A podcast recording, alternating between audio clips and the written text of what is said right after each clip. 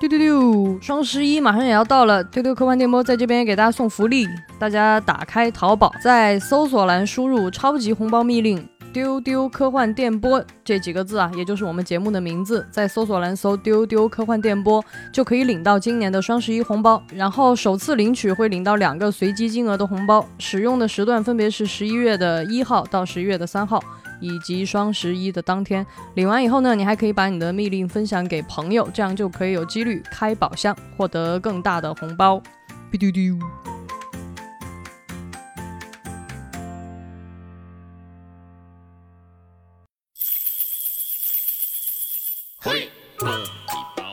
大家好，这里是未来事务管理局和喜马拉雅联合打造的丢丢科幻电波。丢丢丢丢丢丢丢。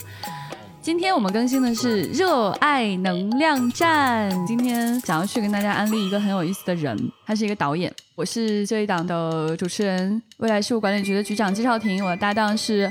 呃，未来局的特工，也就是我们的前辈邓运。Hello，大家好。嗯，以及今天我们邀请到的嘉宾是我们宅气十足的船长。嗯，大家好。一想到今天要安利这个人就开心了，我从昨天晚上开始就开始开心。哇塞，哎，很难得听到船老师一上来就噗嗤的笑出了声，然后回不回不来。因为这这个人就是你一想到就会觉得发自内心的开心，是吧？对吧？对对对，为什么要介绍他呢？因为他真的是太出名、太有意思，就是真的想到他就好开心。一旦能看他的作品，真的能快乐好多天。他还是就是在日本的现在这个导演界都是非常备受推崇的一个人，有很多我们非常非常喜欢的那种比较奇奇怪怪的前辈，比如像押井守和金敏，都对他就是关爱备至。然后宫崎骏呢，对这个这位导演的评价是，他是日本百年难遇的天才动画人。哇哦，他的名字就是汤浅证明。你们这个配合好 烂，真的很烂。但是真的确实很喜欢他了，所以就是有非常长的那个片单可以跟大家推荐。然后通过这个片单，我们大家会跟他分析一些，呃，就是他个人创作上面的一些特点，希望可以安利到你。如果你已经很喜欢他了呢，就希望你把他所有作品都看完。如果你已经都看过了的话，那就再看一遍吧。我觉得大家可以都先说一两个，就对他印象最深刻的作品。然后我们先不按时间顺序来，也不按什么最著名或者打分最高或者怎样，就是自己喜欢就好。我会在乒乓和四叠半中间犹豫一会儿，然后还是选了四叠半。啊，没办法，你就本就是第一部看的作品，这个这个地位无无论如何，它就是嗯。嗯，就是跟大家说一下，这个叫做《四叠半神话大戏》哇，听起来就是一个什么？这是讲日本神话的吗？不是，嗯，它讲的是一个日本宅男的生活。嗯，这好像我们在夏日片单里也简要的介绍过哈，就是它是一部很成功的原著改编的一个动画。它原著是森见登美彦，就一个一个京都的奇怪作家，然后他作品的风格就是特别絮絮叨叨。絮絮叨叨，对他有很多那个京都本地的一些细节。对，一个京都的大学生，然后絮絮叨叨的跟观众讲自己的大学生活啊，怎样不如意啊，怎样这个 觉得虚度了时光，想要从头再来一遍。然后呢，在这个动画里，因为这个动画是一集一集的，所以就特别好的利用了这个这个这个这个媒媒体的形式，它每一集都从头。呃，过了一遍自己的大学生活，嗯，对，因为他觉得，呃，之所以在大学里浪费了人生，都是因为选社团的原因。就如果 如果我在啊入学的时候选择了一个更好的社团，那我的大学肯定就过得丰富多彩，就不一样。他这个想法也很有意思哈，就是归咎于自己选社团这样子。对，所以他每一集都在向往玫瑰色的大学生活，结果每一集就失败，就所以就是这样一次一次重来的一个故事。然后呢，他也特别好的保留了原原原著的那种精华，就是他其实有大段大段的旁白，是这个主人公就也也甚至也没有名字嘛，每一集这个主人公我都在抱怨，嗯，去絮絮叨叨抱怨，然后这个把自己心里想的话念出来。而且语速非常的快，对，所以你要不停的按暂停去去去看他这一段话说了什么，然后，对他他喜欢就夹杂大量的梗要去识别，就他完全不会归罪于说自己没有把这件事情做好，他总是觉得那个选一开始的选择好像有点问题。对，包括开始我动因是我交友不善，包括一对啊，对对对对对对，一定是朋友的原因，对，一定是这个社团不好，一定是这个社团的方向有问题，导致我不是很玫瑰色，过得不是很开心，就跟这样糟糕的朋友在一起，然后还没有没有办法跟女生谈恋爱，什么什么不拉不拉。而且到最后他终于醒悟过来了。嗯，对他其实最后醒悟了，就是幡然醒悟说啊，其实这个嗯。不是别人的错，对，是我的问题。他终于明白了，是我自己问题。过上玫瑰色的生活了吗？不知道是不是他自己定义那种玫瑰色吧，反正就还蛮 happy ending，因为不是很想剧透，就是。呃，因为因为我觉得最后那个转折挺精彩的，嗯，我觉得留了一个玫瑰色的伏笔。你开始觉得是一个，就是他不断的在重复去选择的这么一个故事，对，嗯，然后他那个开头都是一个人，然后极其变形的甩着腿在那走，然后真的甩着腿，他走路就是那样，就是汤浅很喜欢。做那个就是人物走路的那个动作，就他在几乎每个片子里都有大量这种人走起来那种感觉的东西。他我觉得他很迷恋这个走路，然后他走起来的时候就是因为而且是那种广角镜头，对对对，就是那种很广角，然后非常夸张变形，那个腿一甩起来就立刻就是透视就不对，就甩你脸上了那种感觉。而且你你想象一下，那就你你在大进大学的第一天，你走在社团招新的那个路上，两边都是社团招新，自己可得意了，觉得哇，我的人生有无限可能，我随便。便选一个社团都能玫瑰色，哎呦，我觉得学校过得真好，差不多这种感觉。然后它很有意思，就是它不是那种就是很实体的走在道路上，然后两边有很多桌子，它是很虚幻的，就是越走越虚幻，越走越虚幻，周围的那些东西就只剩下桌子和只剩下传单了。嗯嗯，就是昌显他的风格就是这样，他就是非常的。不真实，最喜欢的这个点是他那个朋友小金，嗯，你看，他有一个朋友，就是 特别好笑，就是无论他做什么选择，都会有一个朋友来找他，嗯。就是就会同一个人吗？对对，然后这个人他长得特别 奇怪，那个嘴一张开，满嘴都是那种尖尖的牙，然后笑起来也特别的诡异，然后经经常让他过得很惨。他就说，就是这个朋友就是突然出现，然后他们两个都绑定在一起，一起沉入海沟的那个状态，然后每一集都有他俩就是用绳子绑在一起沉入海沟说他们是用命运的黑线被绑在一起了，他会把他所有办砸的事都归罪到这个损友的头上，一定是他不好。而且这个朋友真的长得非常非常的奇怪，嗯，就是一般这种长相是非常反派的，就那种尖牙啊什么的，一排尖牙，是巨丑。小金一上场就很像外星人的一个形象，到最后的时候，你才发现其实是汤浅故意画成这样，就是他画的完全是主角心目中想象中的小金，实际上人家不不长那样，那应该是能想象的很丑了。对，这种感觉就会让你想起那个就大学时期的那种生活，就是真正令你向往的并不是什么社团啊，然后玫瑰色的爱情啊，或者怎样啊，或者糟糕的人生，其实其实你印象最深刻的就是那个最糟糕的朋友。对，而且他他另一个人物我也很喜欢，就是他一直喜欢的的一个女孩子，叫明石。她并不是那种就大众意义上的。暗恋对象就是那种像白月光一样纯洁美丽的女孩子啊，并不是这样的。柔软的头发，眼睛里闪烁着星星。呃，设定很奇怪啊。呃，一个一个理科的女生，然后说话特别直，就是很不给面子的那种。就是有有有有人过来跟她搭讪，她就怼怼她，这这跟你有什么关系？就是 所有人都没有办法跟她说上话的一个女孩子，但是意外的她就是很怕蛾子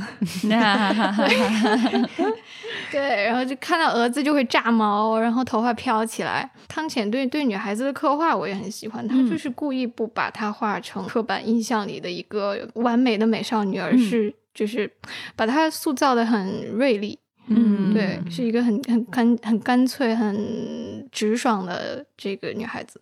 对，所以就是他的这种呃刻画方式，其实我觉得是汤浅一直以来都还蛮喜欢用的一个刻画方式。你会发现，就是在他的那个。呃，很多的作品里面能够看到她那个就是真正令人心动的那个女主，都不是那种传统意义上的大美女那种感觉的，就是完全不是那种日本传统作画当中的想象当中的那种柔美的女孩子。嗯，比如说她自己有专门有提到，就是像这个她非常著名那个叫做《春宵苦短，少女前进吧》这样的一个作品，和四叠半基本是同一个世界观的。哦，对，她有一个同一个宇宙的。对，她又有提到说，她自己在塑造这个女主的时候不想。嗯塑造成那种传统意义上的美少女，嗯专门把它做得有点奇怪。讲的是什么故事呢？也特别简单，就是在一个夜晚，嗯一个夜晚，对然后他就一直在行走，一直在喝酒的一个故事，这儿喝点儿，那儿喝点儿。它只有一集，对它就是个电影。他描述的就是一个晚上发生的事情，哎就因为这个少女想要寻找一种梦幻美酒，叫做电气白兰，你联想了吧 OK，OK，OK 这是我买的那个电气白兰。对对对，当时看的时候就觉得抓心挠肺，什么是电气白兰啊？感难怪呢，因为以前船长老说电气白兰其实叫电气白兰，就是真的电气白兰是存在的，但是他们杜撰了一种更加梦幻的美酒，叫伪电气白兰。好好好 无聊啊！真的很无聊哎。然后他就开始竟然叫伪，对，他就开始描述说喝了这个之后会怎样怎样，然后加上他那种夸张变形啊，人的变得那种面条一样啊，然后各种背景变换啊，什么那些东西，你就觉得哇，看了好微醺啊！这个东你应该去西喝起看一下前辈，这是一个酒鬼的故事，嘿，这话说的就。是就是这个这 呀我只是突然有点后悔，上次船长把那个电器白兰带过来的时候，我还不知道它是什么，就就喝的很草率，嗯，没有 get 到它的。我我觉得其实还是说那个电影本身它所描述的那个质感很好，嗯我觉得真的是后来船长买了这个酒，我也上去喝了一口，觉得哎，不如不喝。那不是伪电器白兰吗？就对嗯、跟我想象中差距太大了。可能因为就是说，可是你不喝酒啊汤浅他所描述的，对，但是确实我也不爱喝酒。但我不得不说，就是当时一口喝下去那个感觉，跟汤浅所描述的那个世界相差太大了。主要是因为像汤浅这个人，他做事他他描述一个东西的时候不求真的这种嗯状态，所以嗯会让你很难去脚踏实地的感受。真的说，他又不是一个品酒节目，他不是这样子的。你比如说，他在那个里面会去展现什么？就是年轻人跟老年人的那个手表的速度。哦嗯，就是年轻人的表走很慢，老年人那个表就唰就飞起来啊了那种。很有意思。就是汤浅他会用这种就是很很直白的方式去给你展现他的某种情绪，嗯所以应该是说，可能是他自己喝了酒之后特别的高兴，嗯他就把那种高兴的感觉展现出来。比如说那个少女，她就会跟人跳舞，她跳那个舞嗯真的超变形、超广角，嗯鬼变舞，对，然后就是好像就是弯下腰撅着屁股，然后那个腿也很反正正常人不能做出这样的动作来。他那个舞还跳得很快乐，就大家都一起，所有喝酒的人就跟他排着队在里面跳，我被你们说的已经感觉有点上头。所以就很有意思，你知道吗？就是说我我有看他那个有一个访谈里面有提到这个事情，就是说其实原著他写的不是一个晚上，而且这个作品也是森见登美彦的作品，所以他这里面人物是有甚至是有穿插的，嗯他甚至会让这个人去看另外一本书，对然后会嘲笑他。但很有意思，就是这个书本身是一个嗯，他讲了很多天的一个东西，但是汤浅把它变成了一天，他说我专门把它变成了一个晚上。嗯，就是嗯一个人走着走着就经历了春夏秋冬什么的，啊，有意思。哎，特好别玩好玩所以就就更加飘飘忽，就你觉得一切都不是不像是真实的，它对对，不可能是一个晚上发生的事情，但其实嗯，这个原作是漫画还是小说？小说是小说，哦小说对对，所以就很有意思，就是说，嗯，我当时是先看了这两个作品，嗯就是《四叠半》和这个《春宵苦短少女前进》。然后嗯我当时就觉得，哦，原来汤浅就是很喜欢森见登美彦，是吧？觉得说，哦，OK，就是他这种有点热血的少年的呃大学气息的这样的一些故事，OK，就他们俩一拍即合，会发现，哼，不是，哈 哈他是什么呢？他就是改什么东西都跟他那自己的感觉对一毛一样，就是根本就 whatever 这个什么都可以。，对。嗯，就一开始是很把这两个人的风格绑定在一起的，你以为汤浅就是画这样的了，嗯但是直到我们看了另外的作品，比如说他改的这个《恶魔人 Cry Baby》。嗯的这样的一个作品，它的那个原著就是日本七十年代非常重要的一个漫画作品，是日本的漫画鬼才永井豪的作品。那这个作品在当时，呃，和这个手冢治虫的《怪医黑杰克》和池田理代子的《凡尔赛玫瑰》一起并称为二十世纪七十年代三部影响最大的漫画作品。对，大家可以想象一下，是那个年代的画风哦。就是那个人物本身那种肌肉感啊什么的，还有点写实的，然后也不会有什么夸张变形什么的。但是在这个作品当中，他想去讨探讨的就是那种，呃，揭示人性啊、社会黑暗面啊这样的一些内容，其实是真的是非常深刻的。所以这个作品也可以说，它真的是应该是影响了汤浅的思考跟创作的这么一个作品。那么在汤浅改编的时候呢，哈，那当然就变成他自己的画风了，就看起来还是他那样，就是那种、呃超奇怪、广角透视，然后各种疯狂想象揉在一起。尤其是我估计他最嗨最嗨的部分，当恶魔就是改变了人体之后，然后变成了那种各种奇形怪状的恶魔，就有一些是特别吓人的那种巨大的怪兽。互相撕咬的，还有一些就是随便画的感觉，就是 真的是随便画，就一些几何啊，或者是一些软软的那些哎这可适合彩色的他了东西。这太适合他了。嗯然后这个作品，我觉得，嗯，他一开始的那个给你的那个那个表象，呃，跟他后来想去 touch 到的那个很深刻的社会问题，其实已经越走越远了。一开始你你会以为就是一个一个少年，他突然获得了某种超能，然后特别牛。比如跑得很快啊，或者什么那样子，嗯就他突然一下变帅气啦什么的。比如说他一开始就是他跟喜欢的姑娘，他去参加一个那个嗯田径的社团，诶，怎么又是参加哎社团？然后他就是为为了想跟人家在一起，然后他比女生跑得还慢，然后他后来就忽然获得某种异能，就身体机能变得很厉害，就跑得巨快，然后各种弹跳力啊什么，就开始慢慢的发现，就是哎自己有身上有一些异能这样子。然后他跟他在一起的那个朋友一直在帮助他，最后那个结局，呃，谈不上很惊讶，尤其是如果你熟悉原著的话，肯定就知道后来的事情的的走向了，就是真的是非常非常的惨烈，而且这个作品是二零一八年的新作，是 Netflix 上面上线的一个作品，嗯然后相当于是日本跟美国合拍的这么一个作品，在当下这样的语境之下，它没有 happy ending，嗯，非常惨，看完真的难难过了很长时间。为什么要推荐大家看呢？啊怎么说呢？就是一旦你喜欢汤浅的其中一个作品，他的画风跟他表达的疯狂感、他的节奏感、嗯呃画面的质感这些东西都是一贯的高水准，跟非常的相似。嗯你能够去想象说，他把很多的题材都掌握成自己想要的那个样子。对，就是我经常会觉得说，我去看那个原著或者看那个作品简介，那是没有用的。嗯，你想象不出来。但你其实还是不知道汤浅会把这个东西变成什么样子，他是怎么样给他夸张变形的，嗯他会用自己的节奏怎么样去改编这个故事。对，因为特别好奇他怎么拍一个这么血腥暴力的一个作品，但是你又相信他一定能 hold 住，嗯但是又又能有自己的风格，所以你其其实是带着这样的综合的好奇心去期待这个作品。嗯，对对，而且这个作品里面它并不是只有黑暗。它讲了很多人性的温暖的部分。之所以我说最后那个结局非常的惨烈，是因为它跟这个呃另外一个男主之间的这个故事真的很动人。嗯，非常的击打人心。而他讲的就是这个一直哭的这个孩子叫 Cry Baby，他哭泣的这样的一个人类，他被恶魔附身了之后的一些故事。就他这个人类是一个父母常年不没有办法陪在他身边，让他寄宿在别人家里的这么一个孩子。嗯，那他同时也展现了那个家庭的惨剧。我很好奇，就是你们说他把这个黑暗做的怎么怎么有自己风格？他所展现的那个光怪陆离的世界本身是没有边界的。比如说，他有一个重要的场景是在一个舞厅里面，一些人光怪陆离的在那跳舞。嗯，然后在这个时候，恶魔附身了。然后那些人就变成恶魔了，然后他们互相的撕咬，再加上了背景那个音乐和灯光的闪烁，你就觉得就是目不暇接的一瞬间，现场已经变成惨剧了。嗯。嗯，信息量极其丰富，还有到后来就是恶魔在地球上占据越来越多的时候，就那种大量恶魔涌现的时候，就是前排都非常的令人恐惧，啊，后面就有一些很随便的东西，那种场面其实还蛮郑重的，它不是为了搞笑。嗯，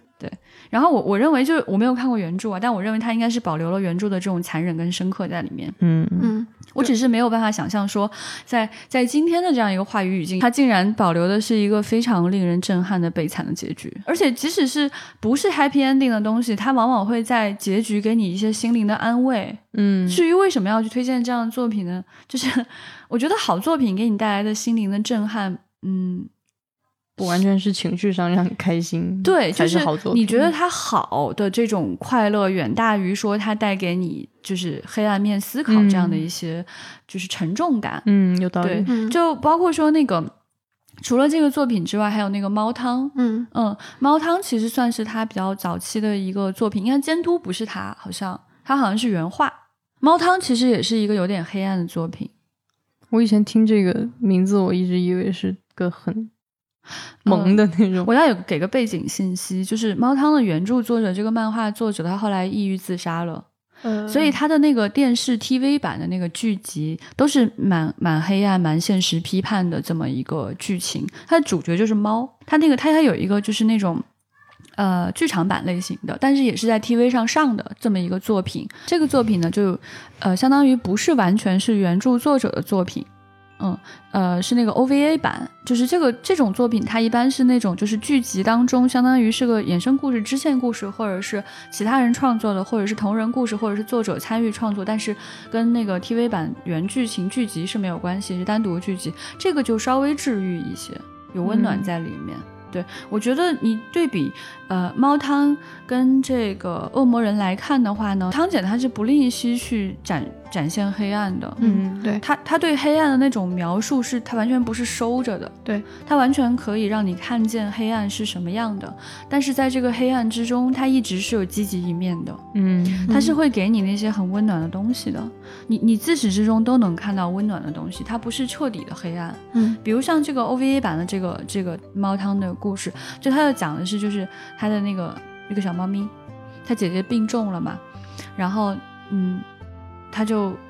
突然有一天，他就作为一个小朋友，他就看见有一个神带走了他姐姐，拉着他姐姐的手，他就着急，他就他姐姐也是个猫。他姐姐是猫，对，大家都是猫，全家都是猫，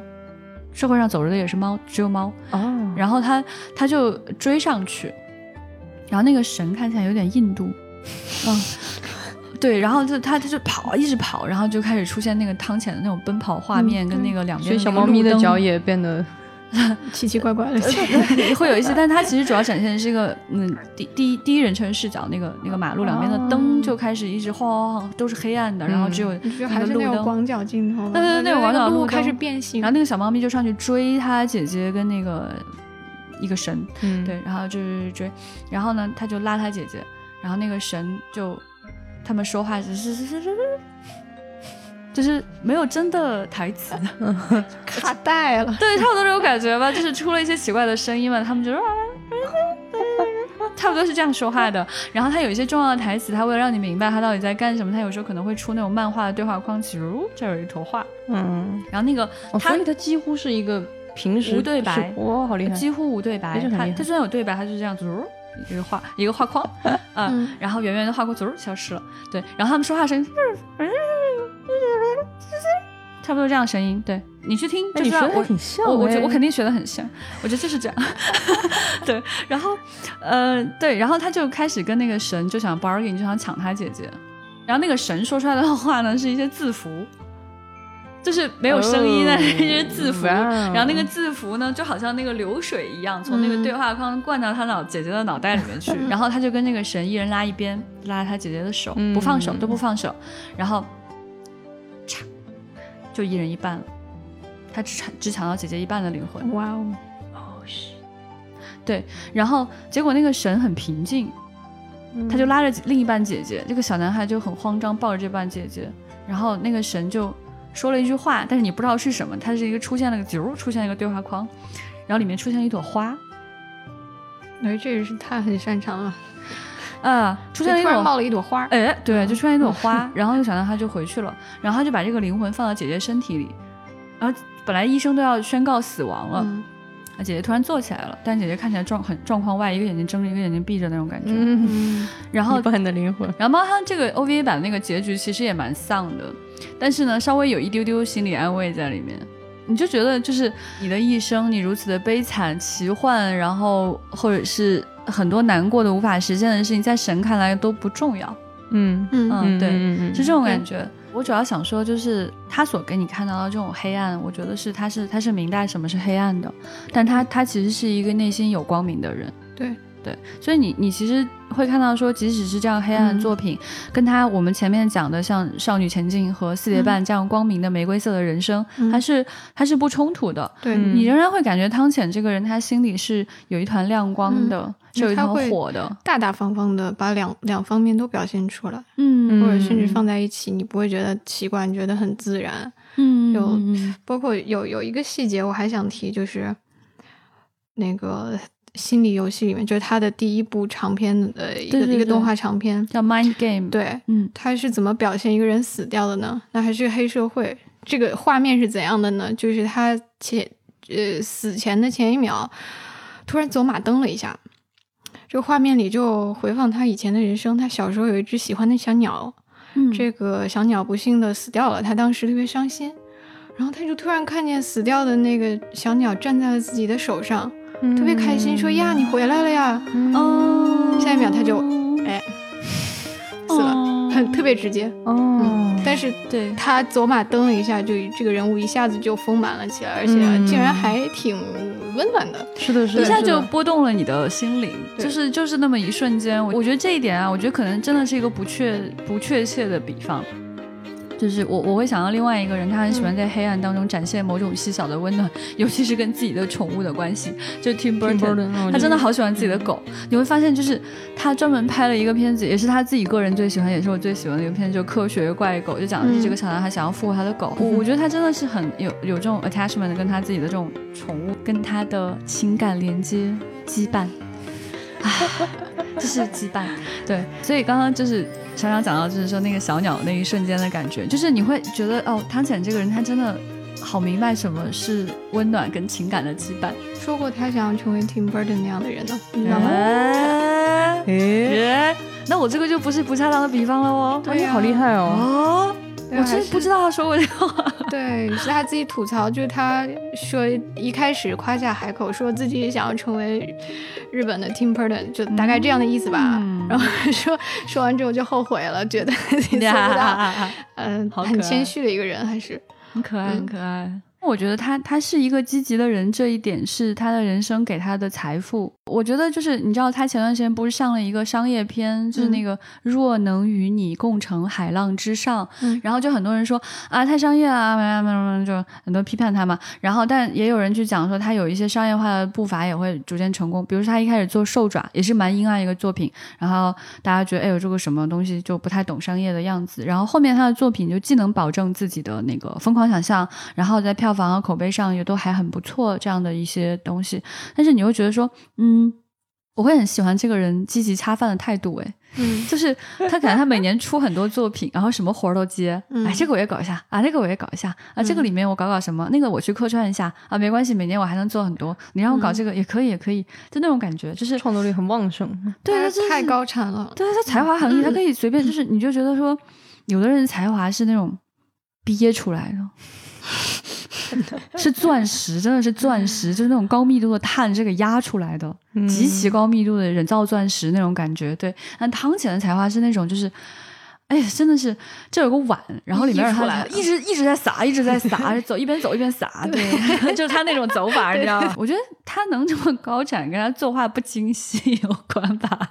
嗯，就是他不是冲那种极其求真的那种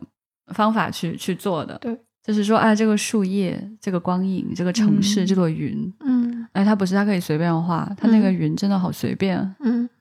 对。然后其实你看，就是包括他那个恶魔人里面那种很宏大的剧情之外，他有一些就是两个男主两个男主对话的那样的场面，仔细盯着看的话，发现只有一张画，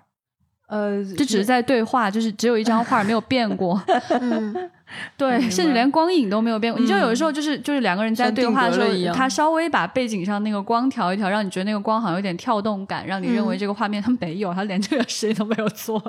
这真的是一个背影，然后放那儿就是真的是在放他俩的对白。但是就是，哎呀，好棒！嗯，我觉得这个是很难的，因为其实，在创作当中，其实创作者一直是要跟技术手法打架搏斗的。对，就是，你像很多的一些作品，我们会觉得太炫技了，或者是，但是你回想一下，汤浅的东西那么飞，那么夸张，但是从来你不会评价说，哎，他好炫技，对对吧？就是他、嗯他的技巧，所有东西都让你觉得是。哇，好棒好棒！就是跟你说，就是这个意思吗？就是就是这个感觉。啊其实我觉得这个超级超级难的，你就是人剑合一的感觉，对人嗯武剑合一侠高手，是的，这个真的好难。我觉得这个是所有创作者都特别羡慕的一种状态。太羡慕，这就是才华到处撒的感觉，嗯就是那个，因为我其实看汤浅的作品没有那么多，但是我也非常喜欢他。嗯，就是因为我觉得他在使用这些技巧的时候，不是那种有的创作者会这样，他用一个东西的时候，他会有一种那种心态，就你们看见了吗？我牛不牛？注意，我这里使用了一个这样的技巧，看见了吗？厉害吗？但是汤浅，你就觉得他所有东西，他根本就不 care 那个是什么。这个必须有一个前提是，他必须首先足够的熟悉、了解、掌握每一个技巧，特别融会贯通。然后他用的时候其实是很随意的，我觉得他没有想，他那一刻就是有点像你刚刚说武侠，那其实有点像什么感觉？就是他那个意到了。嗯，那至于他这这这个形式是怎么过去的，就随便呀，怎么来都可以。对，他那个意意，他的那个想表达的东西到那儿了，就特别特别好。对，他反 而是那种需要人提醒他，你往回收一收。我觉得他自己完全没有意识的，他意识不到。哎，我哎，我讲了个什么呀？就是就是哎，我这个甩，我这个腿甩着甩着出镜头了吗？嗯。对，他就是那种大侠，就是随便他觉得自己轻轻晃了一下这个剑，然后整个那片森林都没了。说啊，我没有啊，我就是啊，我没有啊。对对，这种感觉是是是，不好意思，哎，不好意思，哎，刚发生什么事了？对，刚发生什么事？给大家添麻烦了 啊！哦，好令人嫉妒。嗯，对，我觉得就是一个艺术家，他真的有很多东西想表达，才可以这样。当你去看一个作品的时候，你关注的是，嗯，他想去谈论的内容、情绪。还有某种哲学思考，OK，那这个作品其实是跟你对话是很直接的。嗯，那么如果当你去看一个作品，你很容易注意到哦，这里光影，这里技术，这里镜头如何如何的时候，说明这个部分还挺无聊的，是尿点。对，就是如果你很容易在意到它的技术本身的时候，我觉得这个就不是最浑然天成的艺术表达。当然我们普通人距离那种。不浑然天成的艺术表达也是有一定距离的，嗯，对，那我们只是站着说话不腰疼嘛，就是为了夸这个天才，对，对，就是还想请船长来通过介绍乒乓来给大家讲讲他的那种情绪表达，跟他那种完全无边界的这种，对，奇怪透视。哎呀，乒乓就太激动了，乒乓真的是一个就是。大家去看那个打分的话，真的是九点几分的一个恐怖高分。其实乒乓反倒是一个不是那么话痨的一个，它是用另外一种方法来表现速度感，就是其实那个。就是像名字，它它就是个运动番，嗯，但是它跟灌篮很不一样，呃，因为漫画跟动画不一样，就是漫画你在一个运动过程中想要表现人物的心理过程，就你可以在这一格既表现他他投一个篮，然后又可以盖上一大一大片文字，是他内心想的东西，对，但是在动画里面，你必须要等人把这个话说完才行呀。嗯，所以就会出现大量的就是那种所谓的静止时间，就是他在投篮停停停在半空中，然后等主角把内心 OS 说完，然后再进行下一个动作。对，就是处理好这个就还是非常难的，但是呃，汤浅就搞得非常好。呃，这个乒乓也是一个改编的作品啊，同样是改编的非常精彩。嗯，它原作首先就很棒，是松本大洋的一个漫画。然后他这个松本大洋，他最大的特点就是就是大家会说他很有速度感啊，就是这个作者呢，他表现人物的这个走位啊、跳跃啊、嗯呃垫步啊什么的，都有它非常有特点的这个速度感与力度。然后汤浅就很好的还原了这一点。首先就是他很大胆的是，他很多分镜都用的是漫画的分镜，没有动。你会看到他动画里面很多画面就是漫画中那一格几乎是照搬出来的。然后也是静止的吗？还是他会做一些，比如说背景的动效啊什么之类的？就是这个里面他他不会用那种人物身体的变形，倒不是特别厉害，他会用。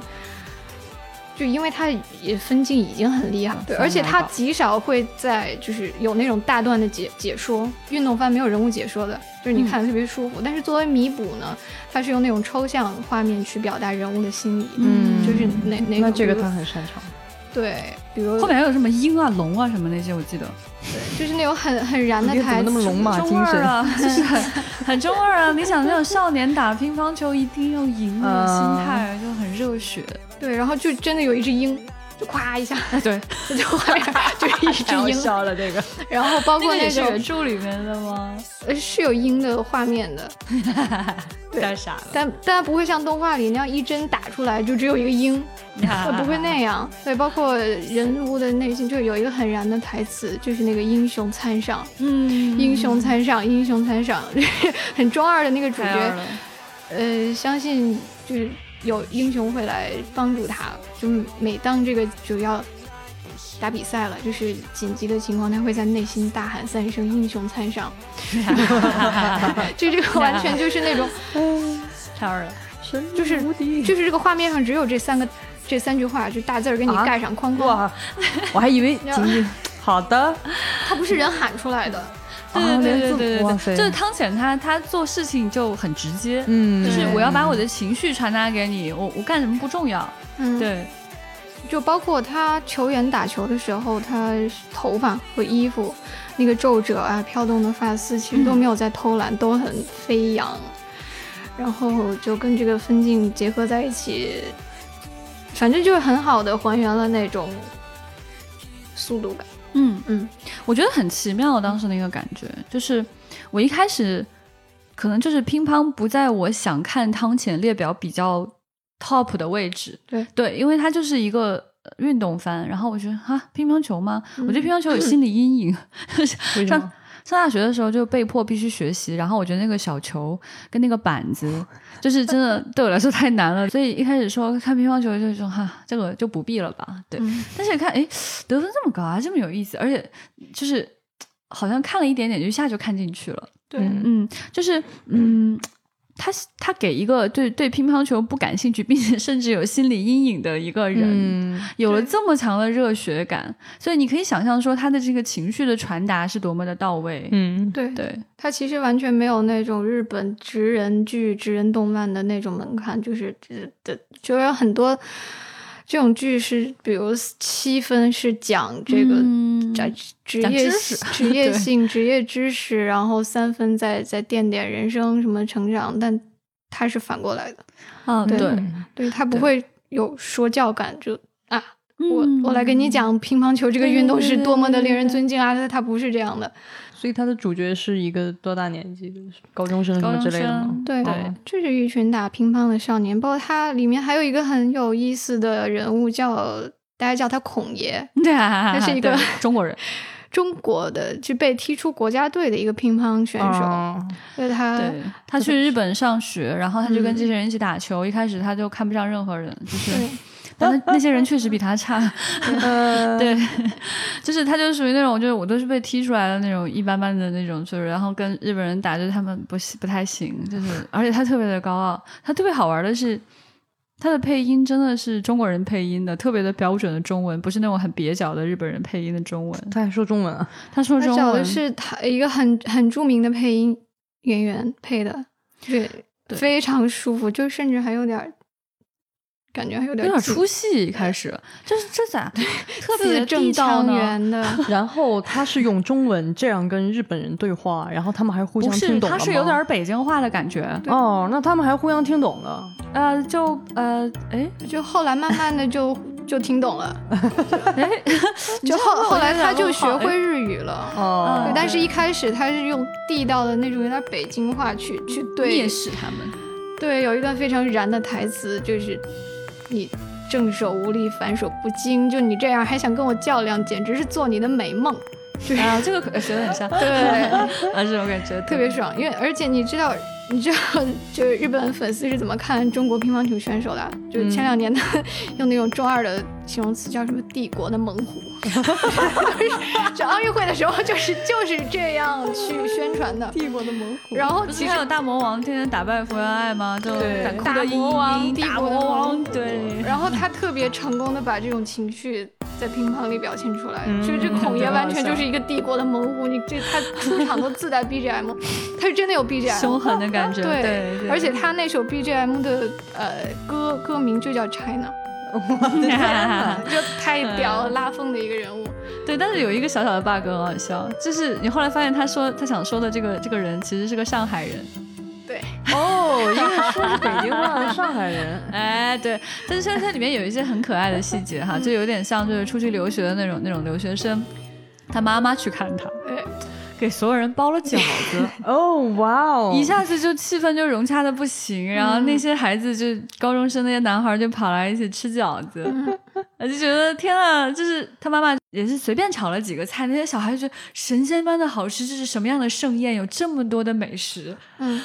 对，本来都是死对头的，就互相看不上。对，大家就一起在这包饺子，然后吃饺子，好快乐，有点可爱。就是我，我其实当时有点感动的点是说，我觉得汤浅把那种少年气展现的很明显。嗯就这一段，他完整的去保留去做这样一件事情，他是他是那个就是比赛场之外的情节，嗯对，但是但是这个支线情节，你就会觉得他为什么汤浅为什么去珍视它，是因为他一直以来都很珍视这种少年情感。嗯所以其实不得不说，跟他合作过的这些就合作伙伴，然后他接的项目和作品也都很契合他的风格，嗯就是嗯，对，就一拍即合。嗯，你包括乒乒乓，本来松本大洋就是一个这么热血少年漫，对他的那个速度感就本来汤浅就呃很很。就是天然适合他的那种有运动感的风格，然后四叠半其实也是，嗯，对对吧？有一个原案的画师叫中村佑介，嗯对他也是那种很有很注重线条的风格，所以跟汤浅又很合拍。有一个知名的动画评论家，就是曾经这样评论过汤浅，就是。呃，日本动画界很少有像他这样受到这么多恩惠的人，就有人这样评价他说，他没有一部动画是以卖机器人和卖萌作为卖点的，但是却能接二连三的把自己的原创的作品拍出来，嗯然后又就是遇到了很多风格就是电波非常契合的这种合作的伙伴和项目。那在日本动画界，像他这样的创作者应该是不多的。真的运气太好了，而且他有他自己的很多的，就是表达的东西都传达出来了。我觉得这个也是创创作者的一种幸运，是的就，他想去讲的那些情绪、那些故事，我们都 get 到了。嗯对对，这个可能也要归功于就是他的合作方给他了足够大的创作的空间，嗯让他能够很自由的发挥，包括。就是你其实从他一开始就遇到了，其实不断遇到这样的伯乐，呃，他前两部这个心理游戏和兽爪吧，对，嗯是跟这个四度工作室就 Studio Four C 合作，然后呢，他就想要开始拍这个长篇的动画，嗯，然后就找到了业界很著名的风房子 Madhouse，嗯。对，一个很著名的日本的动画公司。然后呢，这个负责人就十分看好他嘛，就给了他三个选择，就其实是给了三个项目让他选，然后嗯他选择了一个自己喜欢的，这就是后来的海马。嗯对，嗯，完全是汤浅个人浓度很高的一部作品。嗯，前半截儿就是这个这个动画你，你会觉得有点分裂，因为前半部分是这个小剧场一样的，一集一集的，然后到了后半截儿才开始好像 讲主线。嗯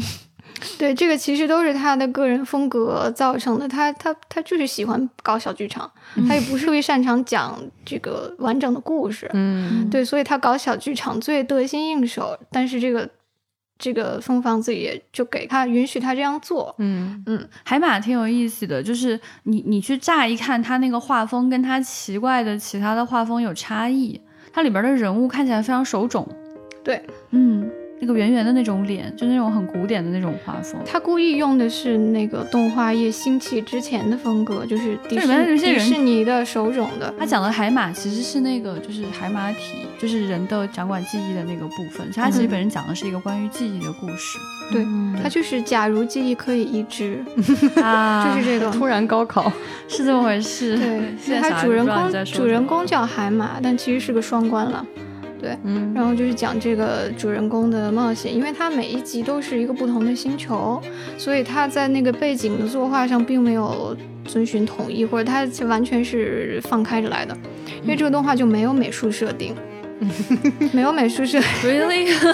对他每每每一集是分包给给不同的负责人去做，所以完全是他们想画成怎样随意，然后汤浅就是负责就是掌控一下全局就可以了。天所以他他给他们的要求就是尽量的去减少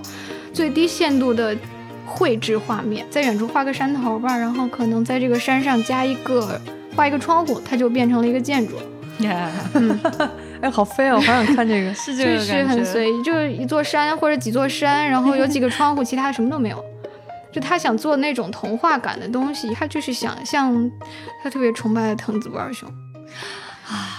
他想画一个像哆啦 A 梦那样去深入浅出的讲一个道理的故事，就想把它搞得有点童话风，啊所以他拜托画师们去这样画，啊，就 但完全不是一个意思呢。毕竟他是汤浅证明。对，所以每每一集都不太一样，然后每一集都就是那个童话感也不太一样，而且他不怎么用颜色，不怎么用颜色，黑白的吗？颜色很简单，就是它颜色很浅，然后就很淡，饱和度很低，就两种嗯或者三种颜色。对，嗯，我被安利到了，这个我也要去看看。很有趣。这个是他什么时期的作品？就是在那个兽爪之后的一个作品，啊，他早期在个人摸索自己的风格的，就算是早期的代表作吧。明白了。嗯嗯，对，好玩很有意思。就是它看起来跟它平时的那些东西不太一样，嗯哦，尤其光是颜色就有很大的差异。嗯，其实去看这种作者早期在探索索的时候，其实是很好玩的。对，而且你你不觉得他很很可爱吗？就是他今天羡慕这个，明天羡慕那个。对啊，他是不是有特别多？明明你自己就很有才华，他今天就哎，我想学那个，哎呀，那个大师好棒，我要成为他。就是 可爱是我觉得，我觉得有点可爱汤浅的作品有一种就是特别不傲慢的感觉在啊，里边儿。对对对对对，所以我觉得跟他个人的性格可能有关系，就可能觉得谁都挺好的，然后自己喜欢的东西就特别多，然后以至于、哇，好多我都想给你们看，这个好好玩啊，就那种感觉。哎，挺我觉得这样挺好的对对对，你说的好对，我觉得前辈说这个评价特别到位，就是你看汤浅的作品的时候，你有一种很平等对话的感受。嗯就是他跟你去讲一件事情，表达某种情绪的时候，就仿佛你是他多年的好友，然后你嗯跟他是极其平等的那种状态。对他没有在玩弄你或者凌驾于你之上。啊，对对对对，有的导演是很喜欢玩弄你的，就是 对对对哎，你看你你就是我的提线木偶，来感受这个情绪吧，来感受那个情绪吧。不是，他也是那种，这是我的情绪，然后我把它变形出来给你看，就两个人拥抱的时候，他们就突然化蝶了，你看我开不开心？对，然后说这个这个男生遇到自己喜欢的人，他就方了，他就变成方形，真点就真的就是方了。对他头就是方的，他整个人是方，周围的人还很正常，他就方着往前走。这这个变方出自哪个作品？没 有四叠半吧四，叠半，四叠啊半的作品，对对，所以为什么就是看他的那个四叠半那种恋爱的桥段，真的有一种恋爱的感觉，对，对，就莫名其妙那个，你你本来也没有那么强烈的共情，这个时候强烈的共情就出现了，嗯对，就是那种那种校园恋爱般的那种感觉，哎，出现了，就不管你是什么年龄段的人，你去看他，你都会有一种校园恋爱的心动感，嗯对，你就回忆起自己方的那一刹那，嗯，你你们这个应该能安利到不少人吧？就是想要重温校园恋爱的那种 乱七八糟，但是又好像很甜蜜，然后乱七八糟，包括。你你心里开心，就是就是。会冒出花来，那个背背景突然开大花，然后转转转是粉色的，就是开心的时候就是这样啊。对对对对对对，嗯。然后你难过的时候就变成黑暗啊，开心的时候这个人就通体透明了。嗯。其实这个是难的哎，就是他，嗯 因为因为很多创作者都都都都想要去呃，就是藏一层，就是、嗯就是不要那么外露，听过通过一些手法让你感受到，但是汤浅就 直接是这样的，哇，这个感觉对，感受到了吗？就是。啊，反但是但是他那么做，因为他做的太浑然天成了，你不会觉得很讨厌或者生硬、嗯或者幼稚，是的你反而觉得特别特别有意思、好玩儿。因为真的很少人会大张旗鼓的在就是这么玩儿。对对对对对，我觉得他在生活中应该是个特别好的人，就是才会让大家就是一边欣赏他的才华，因为你知道有很多有才华的人是很古怪，就不想跟他说话，就很讨厌他的对，但是你看他就是很多人那么想帮他，然后跟他合作，然后嗯，就是我我觉得他应该生活中也蛮可爱的，对他很有才华，很多事情，他其实是商量着来，就大家商量着来，他自己也嗯蛮随意的。他那个动感的风格并不是一开始就有的，嗯，他就本来说回海马，他本来不想做成那样的，但是他很喜欢手冢治虫，嗯所以他去拜托一个跟他关系很好的原画师，嗯他叫伊东深高，这是他后来非常重重要的一个合作伙伴，就是每每一部作品都有他。就是他才是，就是他让汤浅每一部作品能够随意的变形啊，然后但是又保持神韵，他是非常重要的一个人。神一般的朋友，，对，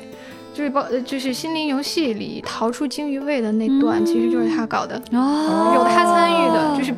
也是人物拼命的跑，然后变形了。嗯对，然后在海马里面呢，他就是去拜托这个，因为一开始就是大家画不出他想要的那种风格，他要去拜托这个一东，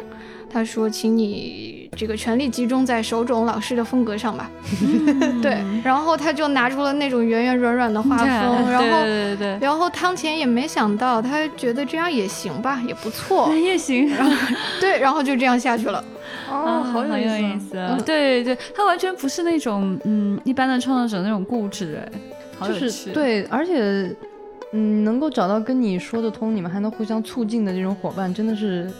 令人嗯羡慕。你知道，就很多大师真的是原创第一名，就是完全说嗯哦，剧本我写，故事是我来嗯，对，改编，开玩笑，你现在就是唱榜第一名，你也不可能跟我让我去改编你。嗯，对，那种就是他很说，哎，这个不错，哎，嗯这个跟我很搭，哎，这哎这有意思。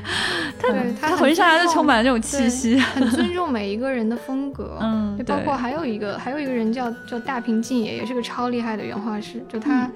参与过什么呢？参与过《阿基拉》嗯黑客帝国》的动画版，哦，还包括吉卜力很多作品，那个呃《哈尔的移动城堡》。哎对，有有有一些很飞的镜头也是这个人画的。然后他哦就是那种那种 大家叫抖抖线风格，抖抖线 就是好像生动啊好可就是。像那种铅笔的平涂，就是哆哆嗦嗦、哆哆嗦嗦画了一个人，啊画了一个人，就是你，就看起来好像是一个不会画画的人，但其实是个大师。他、他嗯他哦，这种太难了，对对他他动作神韵都很到位，就是很很多就是。他也保留了他就是完全是这个大屏的画风，你就看到这一段，咔，那个人物突然变了，就变成抖抖线了，哦，对就完全是这个完全嗯没有经过太多的这个这个干涉。哦，汤浅好神奇啊！嗯就是，哎呀，他这个人，他怎么，就是他怎么做到，就是在尊重别人的同时，把所有有东西搞成他自己的样子的呢？就是真的太你，你去 对你去看他的作品，你就觉得哦，这是汤浅的作品，哇，嗯汤浅的作品，哇，这个好汤浅啊，嗯有这种感觉。嗯但是他就真的是在尊重每一个人的情况下，最后的结果是这是汤浅，对，厉害厉害厉害！啊真的是怎么回事？你看你怎么回事？他是很喜欢那种小作坊式的工作，就是、嗯就因为一般原画师就可能有十几二十个，他不喜欢那么多人，他、嗯他希望尊重每一个人的风格，所以他他其实最理想的状态就是有几个人，两三个人。原画师画一部作品，这样就能够最大限度的又尊重他的风格，又能够展现出来这是他的作品。啊，对，interesting。嗯而且其实你看他改编原著的时候，就是他其实虽然有自己的改动，但他真的非常尊重原著的感觉，嗯，就真正想要去表达的那个情绪、故事跟某种哲理，他其实是嗯完全尊重的。你像刚刚我们举的那些例子都是这样，嗯他真正表达那个哲理是没跑偏的。嗯对，所以，所以我我觉得可能就是他对其他人的作品的感受也极其强烈，嗯。然后他把这种强烈的东西传达在他的作品当中。嗯。对，然后船上讲这个两三个人的小作坊，就要提到那个别对印象岩下手。嗯。那个对，就是他很很很新的一个作品，就是三个高中少女在社团里面，又是社团，对对对，哎，对。他真的好有这个情呃，节，对对对，在社团里面，就是人家本来这个学校里面已经有动画社了，然后他们就想自己另立门楣，然后这又不行，然后他就去成立一个叫印象研，就是研究协会，但其实在偷偷搞动画。嗯然后只有三个人，就一一个那个小矮个子，呃，说话声音粗粗的，然后很好笑一个小孩，就是他是搞设定的，然后其中一个美少女很会画人物。那个真的是美少女的设定，就是、嗯呃，她在这个原著当中，她是一个模特，就是全校人都认识她，然后他们当时去，就是在在那种就是学校的活动当中，想要去贩售自己的这个动画的时候，不得不打出人家的名号，谁谁谁谁制作的，然后就校花，对对对，就类似于那样的一个美少女。然后美少女也很可爱，就跟他们一起做作画什么的，就在仓库里面搞了这个。然后还有一个就看起来特别酷、特别奇怪的大姐头，然后是负责制片，然后每天在凶他们，马上就要交稿了，然后这个时间不行，没有钱不可以，没有钱了，就是去搞这种事情就很很可爱，很很就是很很凶的一个制制片人的感觉。然后三个人就是一个非常完美的那种那种组合在一起。嗯，对我觉得可能在汤浅看来，哦这样就可以，这样就是最好，可能是他理想的。love. 团队氛围，对，是那种对。然后他们还就是，我就特别喜欢提到的那一点，他们三个人做出的作画，就是那种，就是会在现实当中突然出现在他们的生活氛围当中。比如他想象了一个机械，然后这个机械就出现在他们生活当中，他们三个人就突然骑上了这个大机甲，然后大机甲就从这个地方飞出去了，然后就撞上了对面的楼，然后火花噗爆炸，然后到了新世界，类似于这样。对，然后呢，就是最可爱的是，就是因为这个是他们在做那个作画的。效果嘛，对，然后所以那个声音都是他们自己，就是自己配的，咔嚓咔嚓咔嚓咔嚓，就是那种 嘎啦嘎啦嘎啦嘎啦，然后那个声音就是一开始不太好辨认，觉得好像是真实的配音一样，其实不是，仔细听一下就发现他们自己的声音，嘎啦嘎啦嘎啦嘎啦嘎啦嘎啦，就是一个机械在走动的声音，就好可爱，最喜欢他们这个配音的部分了。对我我有看了两集，就完全被。就一直笑的停不下来，对，就是那个不是那种搞笑的那种笑，就是你觉得太可爱了吧？真的很可爱，神经病吧？真的神经病，太好笑了。对，就推荐大家去看这个，这个就又又热血又可爱。然后如果你真的很热爱动画的话，它里面就还有很多细节展开，对对对对对，对，就跟你讲述怎么去做动画，跟乒乓是一样，就它没有那种说教感，就你只是觉得这几个人很热血。相互他把那个感觉融合的很好，我觉得其实你在这个里面是能够看到一个动画创作者对动画本身的那种爱的，因为我觉得就是你刚刚只介绍了这三个人的性格，但他们其实相遇，我觉得是特别逗的一件事，最后你会觉得啊，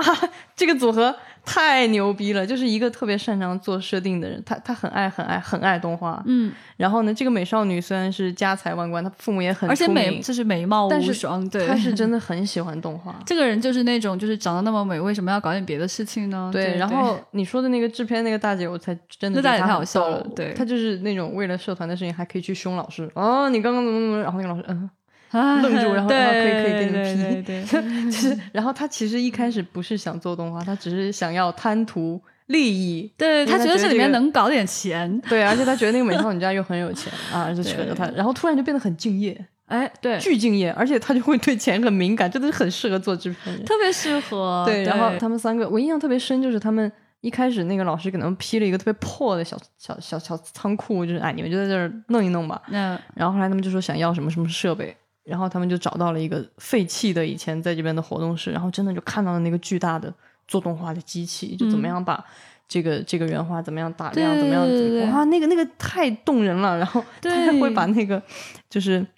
做动画那些细节，然后。突然画面里就出现，还在那边解释，画个线出来，这个是什么什么文字那边写。对，那个个子特别矮那个小小女生上蹿下跳在那边解释。对，真的很可爱。就是我我觉得就是在这个动画里，其实你能看到汤浅为什么能做出这么多好的动画，他对那他的那个热爱真的是扑面而来。对对对对。然后说到这个，就是这个印象眼里面有一个细节，就是跟四叠半很像的一个细节，就是那种地面潜水艇。机器猫有这个东西？有啊。有啊，所以他是在像他的偶像。还有一个类似的设定，就是那个大脑图书馆，嗯，那个大脑图书馆，海马里出现的。其实其实哆啦 A 梦里有类似的，好棒，是吧？也可以被存储，然后这种感觉。然后他在海马里就画了一个。就是进入了一个老奶奶的这个记忆里面，然后这个记忆就是一座博物馆，里面的书就是记住的东西。那你可以翻随意的翻阅，你可以把它拿走，还可以把它打乱。那如果你翻这本书的时候，它呃内容突然没有了，那就是这个人忘了。哎，好可爱，它好细节哦。对对。然后这个画面在兽爪里也有闪过一下。嗯。所以刚才说了那么多，就是到底是什么东西让大家？一眼就能看出来这是汤浅证明，就那个东西到底是什么？嗯，对，觉得还是他的在一开始提到过的，他不不追求真实。嗯，这个就就让他把动画最大的魅力发挥出来了。啊，是的，嗯是的，因为因为在电影里面，你演技再好的演员，不可能说我用身体的变形来表达情绪，不可能说我说着说着头就真的炸毛了，然后手就真的卷起来。头就但是翻了，对，但是在动画和漫画里，你可以这样做，对，就为了表现力，真实性是可以被舍弃一部分的。嗯，那就是虽然那种很写实的呀，像像壁纸一样精美的那种呃动画，呃很多人都会喜欢，但是呢，就我我其实更喜欢那种只有动画才能做出来的东西，嗯，我特别同意意，同意这个才是嗯动画存在的意义啊。我觉得其实，呃，动画它本身的魅力就在于说，它展现的方式是你用笔画出来的，没错，嗯它本身就应该打破那些，呃，我们生活当中原有的一些界限，嗯这样的话才有真正的魅力能够凸显出来。对我觉得汤浅就是极其呃自由的去运用了这个自由我。觉得汤浅就是把一些就是怎么说呢？就你看他的正片啊，你会觉得他把一些用在片头片尾的手法放到了整个正片里，就是很夸张。对，刚刚我们说他很自由，然后没有去追求某种客观的所谓的真实，但是我觉得他其实是另一种做法，他其实追求的是那种情绪和心理的真实。啊同意嗯同意，对对对，他其实是把当时那个人物，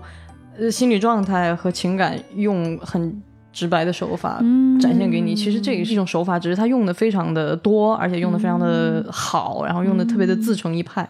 对对，我觉得对他只是把你的情绪最完完全全的表达还原出来了，因为他情绪和心理状态本来就是抽象的，是的，嗯就是变形的，他真的就是就是什么就是什么，没错没错没错，完全没错的还原出来。很有意思。还有一个点就是刚刚船长提的一点，我也特别同意，就是我看动画图啥，嗯我可不就得图点动画才能干不一样的事儿呗，才有那种快感嘛。就所以为什么包括咱们也特别喜欢金敏，他也是把嗯那种动画的那种那种梦境感，那种就说实拍也不是不能做，只是说没错会相对难做一点的一些东西表达的很极致。因为没错，我我就很烦一些，就是比如说很多人现在好像看电影就只看一个事儿，就是他故事讲的咋样，但是电影它不是只讲故事而已，对呀不是说故事不重要，而是它不是只用来讲故事的。如果你要用一句话讲故事，那你就用一个一句话讲故事啊。对啊你为什么非要对你为什么要求电影用用视听语言绕着弯儿找一堆人给你表演，然后讲一个一句话就就能说说清楚的事儿？啊，图啥呢？对对吧？对所以我觉得看看动画片，就汤浅的动画片，我觉得也有一个很爽的点，就是嗯，没有什么好给你总结的，我给你剧透也没关系。但是它好看的点不是说剧情怎么给你翻转，然后这个地方意想不到，它那个快乐的点是它的风格。它的那个创作的那种他的才魅力本身对给你带来的，对这是很快乐、很快乐的一件对事情。对对对，像汤浅这种人，他就属于那个序列，就是能让你体会到这个媒介本身的魅力的那种。对，这也是很难得的一种创作者。是的，是的，是的，他是说过这样的，就是原话的。他说：“我认为对动画来说最重要的就是运动。嗯嗯，嗯这是电影、电影或者漫画我无法表达的。我们刚刚说这么大一坨，其实我想说，就是这个人的作品真的很棒。想要推荐给你的原因，还是希望你直接去看。足够好的作品是应该让你去直接感受它的。对对对嗯对还有一个星座是可以去期待的，我看船长应该是最期待他的。因为又是跟松本大洋合作，没错，这是刚才说的乒乓的那一位乒原乓的著。嗯就 是犬王，好像现在没有太多的信息哈，只知道他是二一年会上的一个作品。嗯，对，好像是历史题材这样，具体不是很清楚。但是只要是他们两个人搞的事情，应该就是个很有意思的事情。好想让他改变韩松哦。我觉得他跟韩老师真的很神秘的搭配，对啊，想想那种火花。那种那种那种那种，因为韩松也是一个写写心理，他写东西也不是对，客所谓的客观的而且可以随便变形。就是啊，对啊，而且韩老师也是那种，就表面上他可以展现一些黑暗，但实际上内心真的温暖的一个人。嗯，嗯，而且韩老师的作品有很多很沉重的哲思，我觉得汤浅也会喜欢。对而且韩老师还是一个很随和的人，就是你怎么改我都喜欢，年轻人真好，对对吧？对，所以我觉得，哎，嗯同学们，嗯，期待一下，嗯咱们也努力努力。而且那个《三体》的那个翻译监制立原头野老师啊，是、他很爱韩，是韩松的死忠粉，是的，是的，对对，所以哎，我们哎，嗯我们我们嗯嗯，好的嗯嗯，嗯，我最期待的汤浅的新作是这个。他改编的韩松，作为未来事务管理局局长，我负责任的说一下，我最期待的作品是汤浅证明改编韩松。我这话我就放这儿了，哇，放这儿了，好嘞。快乐这期作品这个音频重要了啊，快乐，嗯在时间线上盖上戳了啊。嗯，今天的互动环节是这样的。就是你是不是也很喜欢汤浅证明的作品？可以来跟我们留言互动哦。你喜欢他哪一部作品？你最喜印象深刻的情节、画面或者人物到底是谁呢？对，然后你有没有期待的汤浅未来的作品？对对对，嗯你有没有像我这样也是可以的对对，你会想让他去改编谁呢？你会想让他去做一些什么样的作品呢？对，都可以留言来跟我们互动。然后之后优质的留言会被我们挑出来，在节目中互动。所以感谢大家今天来收听我们安利汤钱，这是我们的热爱能量站，热爱能量站，能量站站。